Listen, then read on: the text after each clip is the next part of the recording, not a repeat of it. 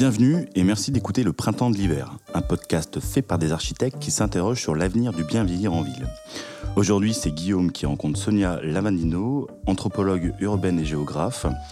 Afin de situer cet entretien, nous nous rencontrons dans un Paris fraîchement déconfiné suite à la crise sanitaire à la Maison de l'Architecture Île-de-France. Sonia, pour vous présenter, vous êtes directrice de BFluide, Bureau d'études en recherche prospective et expertise en mobilité, experte sur le concours d'urbanisme européen Europan, qui associe sa démarche à celle de villes européennes qui sont en questionnement de réponses architecturales et urbaines innovantes par rapport aux évolutions des modes de vie, des modes de faire et de l'environnement.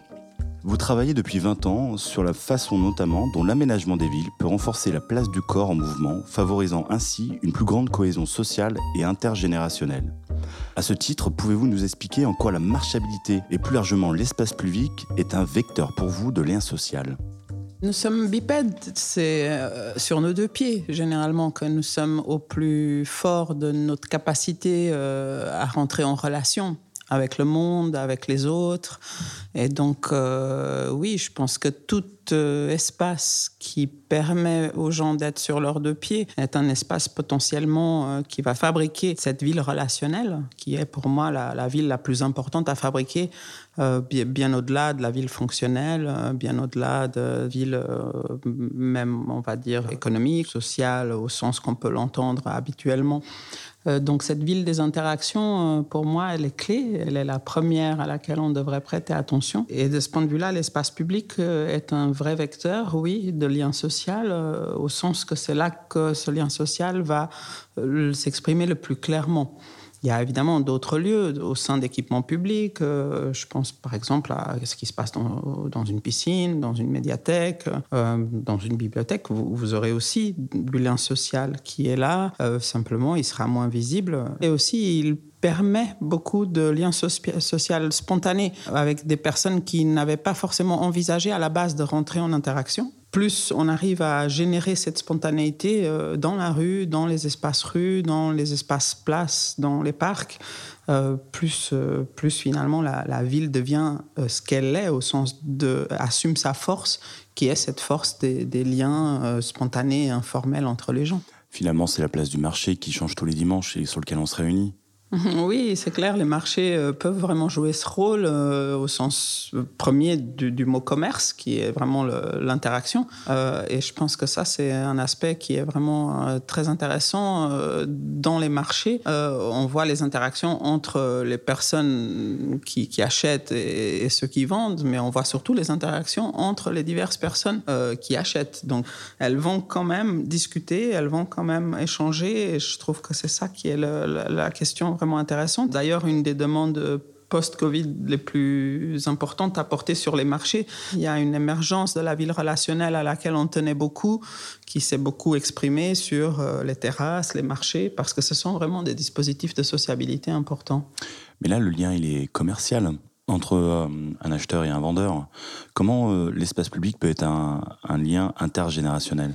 Il le peut euh, en donnant beaucoup de place justement euh, à, ces, à, ces, bandes ludiques, euh, comme je les appelle, pour les enfants, pour les familles, pour accueillir, je dirais, les personnes qui ont une envie aussi d'être dans la proximité. C'est aussi le cas des seniors. Si je prends l'exemple des Super Manzana à Barcelone, qui sont dans cette logique de conquérir le cœur des quartiers, hein, dans la logique des Super Manzana et de dire que pas toutes les rues ont vocation à être des rues circulées, qu'il y a des rues qui gagneraient à mettre en avant plutôt la fonction civique et la fonction relationnelle euh, pour en faire des cœurs de quartier avec donc des mailles un peu plus élargies, ce qui libère si on passe d'un système où vous avez des rues tous les 100 mètres qui sont dédiées à la circulation à un système où on a plutôt tous les 400 mètres dédiés à la circulation, ça libère hein, un espace au centre de ces 400 mètres, 400 x 400, où on a euh, quand même 16 hectares, ce qui n'est pas rien, dans lesquels euh, les personnes vont vraiment pouvoir investir l'espace avec une logique non pas uniquement de transit, non pas uniquement de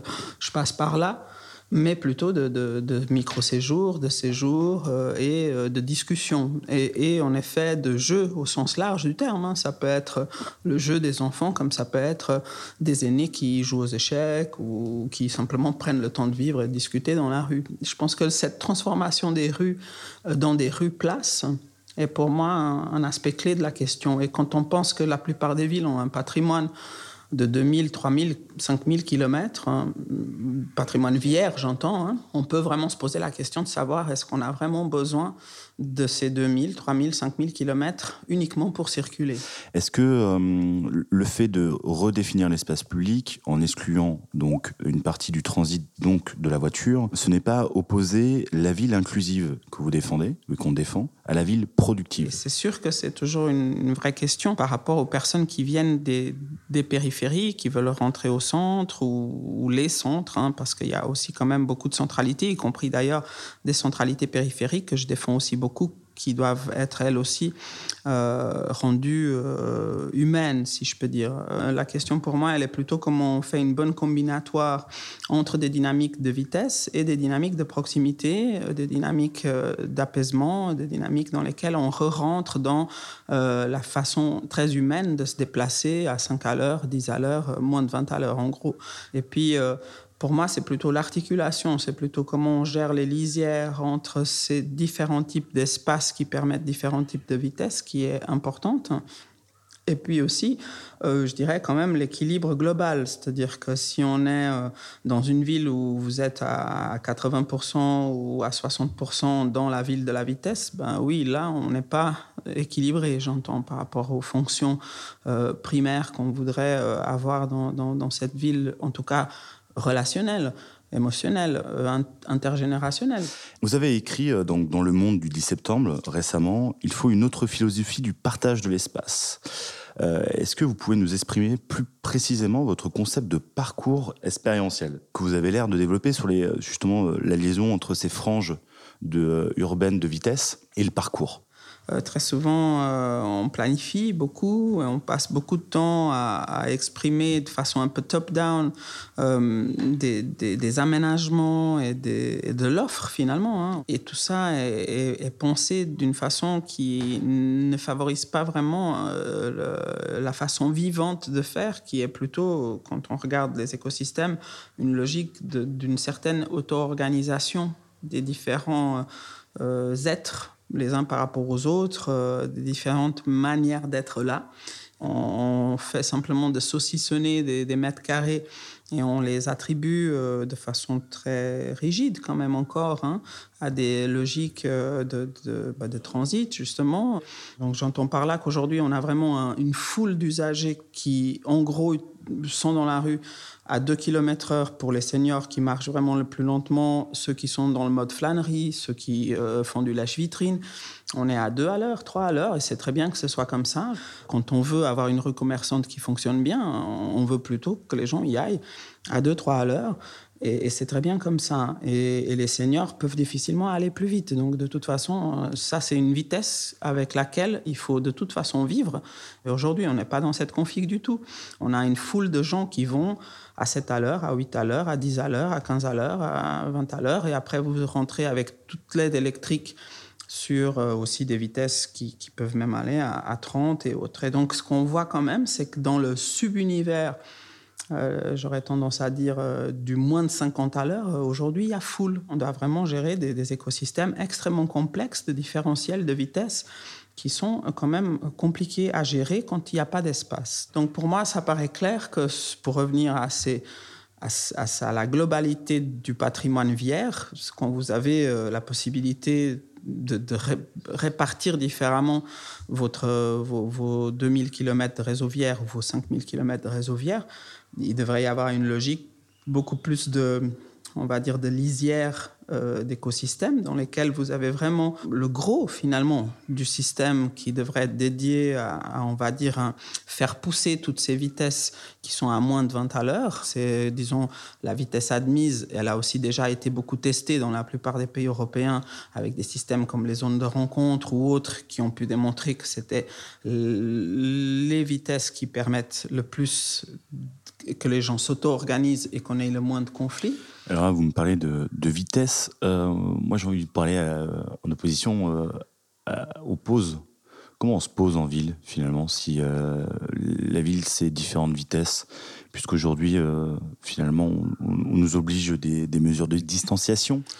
Oui, c'est clair. Et je pense que euh, toute la question euh, avec la distanciation sociale euh, est de, inventer des systèmes plus créatifs pour être ensemble. Hein. Il me semble que ce serait un mauvais parti pris que de dire restons séparés. je pense que ce serait pas vivable, en tout cas sur le long terme, et que l'objectif premier de la ville reste celui d'être la ville de la rencontre. Et, la question, c'est comment on peut assurer ça, y compris en tenant une certaine distance physique.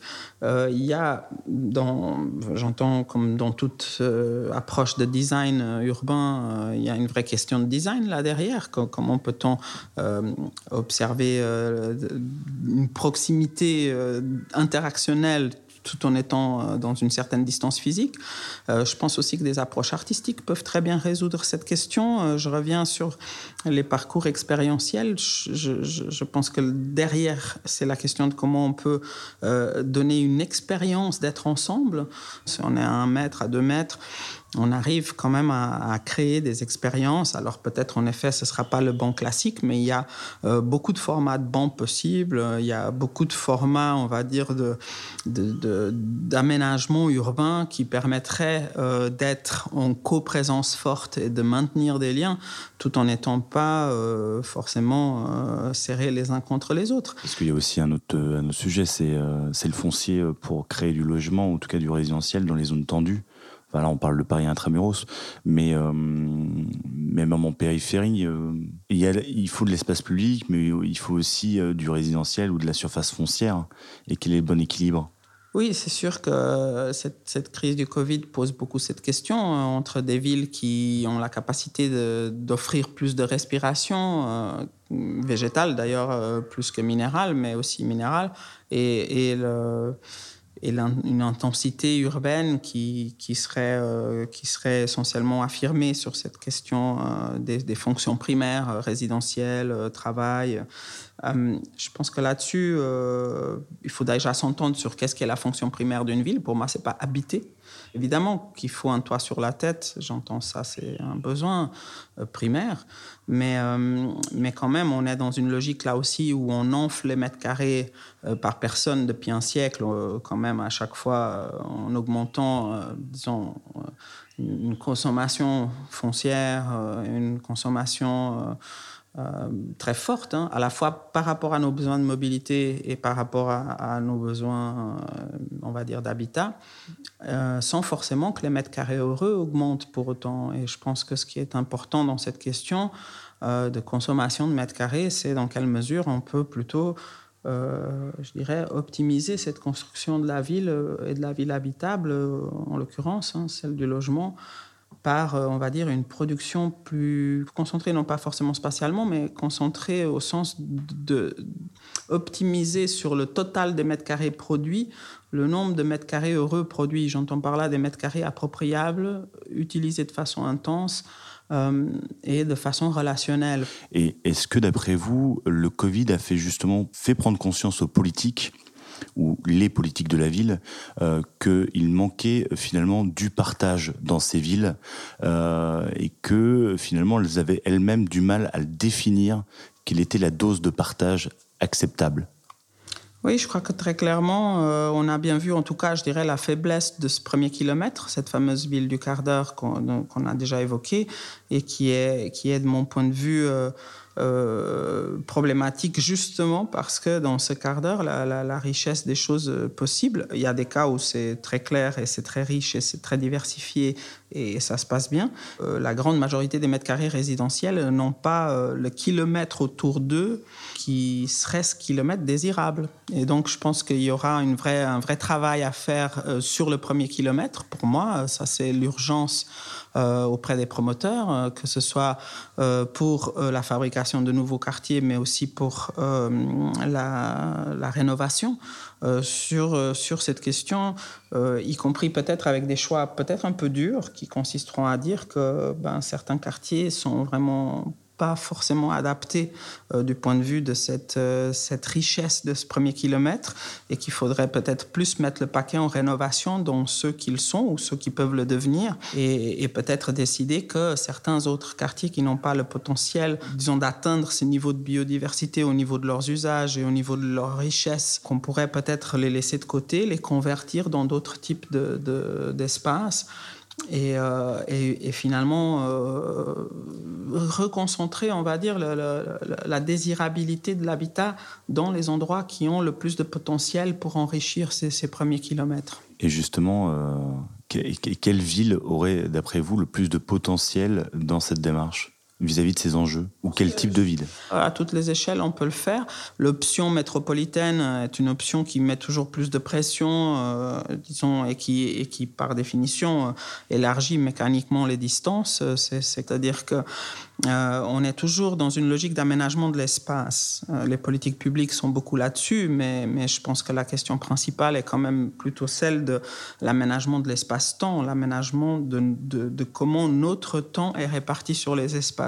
Et je défends globalement l'idée que c'est important qu'on puisse, on va dire, élasticiser nos temps, euh, beaucoup plus investir ce qu'on appelle les heures creuses, donc euh, tous ces temps de, de, milieu de journée, tous ces temps euh, nocturnes, tous les temps du week-end, tous ces temps-là qui sont aujourd'hui envisagés dans la planification comme des temps secondaires, sont pour moi des temps essentiels qui mériteraient beaucoup plus de d'attention dans la façon dont on programme la ville. Et il y a aussi une question plus, plus large qui est celle de, de se dire, pourrait-on vraiment changer ces agendas? Et on voit bien d'ailleurs avec la question du télétravail aujourd'hui à quel point ça peut en effet euh, permettre encore d'évoluer dans ce sens, puisque euh, on voit aussi que le choix, entre guillemets, euh, qui tend les gens, c'est ce choix de faire du 5-2, de faire du 5 jours euh, par semaine de travail et, 2 jours par semaine de, de week-end. Donc, du coup, les gens essayent beaucoup trop, enfin, j'entends, sont beaucoup trop contraints sur la semaine, du coup, courent toujours plus. Euh, et, même le week-end, finalement, on court aussi parfois, euh, y compris pendant nos loisirs, euh, alors que ce serait justement un moment où on pourrait décompresser. Mais je pense que c'est lié au fait qu'on devrait, de façon beaucoup plus, on va dire, uniforme dans la semaine, injecter des moments de calme, des moments de pause, des moments de repos, des moments de détente dans nos agendas vraiment du quotidien. Et, c'est dans la façon dont on pourrait imbriquer ces moments de, de détente dans des micro séjour, dont la vraie fonction serait justement d'accueillir, je dirais, d'accueillir à la fois le corps en mouvement et d'accueillir le corps détendu. Merci Sonia. Afin de conclure notre échange, une question euh, ouverte pour vous. C'est quoi bien vieillir demain en ville en 2030, 2040, 2050 Je pense que bien vieillir serait de pouvoir continuer à vivre comme on a vécu. Euh, une des difficulté principale euh, dans la question du vieillissement, c'est que de plus en plus on ressent les, contraintes et les petites irritations ou les petits obstacles qu'on avait avant dans le quotidien deviennent plus insurmontables. Et, une des questions pour moi est, celle vraiment de l'autonomie, comment on garde l'autonomie euh, jusque vraiment en fin de vie. On voit que c'est directement corrélé à la taille de votre territoire parcouru à pied notamment. Hein. et donc tout l'enjeu pour moi est de maintenir... Euh, je pense qu'il y a vraiment un enjeu à, maintenir le, kilomètre, justement le, quart d'heure, euh, au sens que quand les personnes perdent en autonomie euh, en dessous de 500 mètres, commencent, à, commencent finalement à, à d'une certaine façon leur univers et leur, leur, carte mentale, mais aussi la capacité physique finalement hein, à, bouger. Euh, et, évidemment, les deux, les deux choses vont ensemble, mais, mais pour moi, dans la question du bien vieillir, il y a rester en lien, rester en lien fort avec euh, à la fois les personnes du voisinage, tout, tout, le tissu, on va dire, social qui est là. Et je pense que la question n'est pas fabriquer la ville des seniors. Je pense que la question serait mal posée si elle était posée comme ça. Mais c'est plutôt comment rendre cette ville généraliste aussi euh, non seulement acceptable, mais désirable pour les personnes âgées. Eh bien, merci Sonia pour cet échange très constructif. Voilà, c'était le printemps de l'hiver avec Guillaume.